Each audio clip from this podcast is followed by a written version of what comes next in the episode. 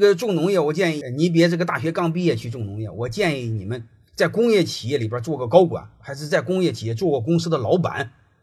你比如你上百亿，回家做农业，养猪养鸡种地，其他不可以，十几亿都不可以。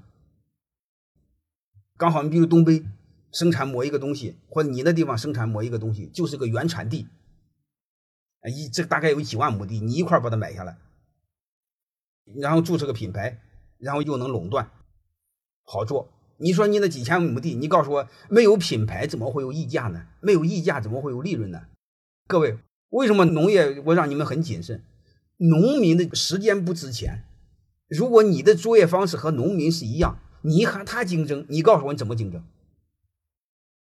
你正常情况下，你有一个二十个亿往下做农业，基本上挣不着钱。我太多学生投十来个亿，弄弄几年没了，弄弄几年没了。所以我建议你谨慎，你千万别啥没有，空有一番理想乱搞，那两码事那不是我们玩的。你真想做农业的话，不管不管其他的，就你先提高眼界。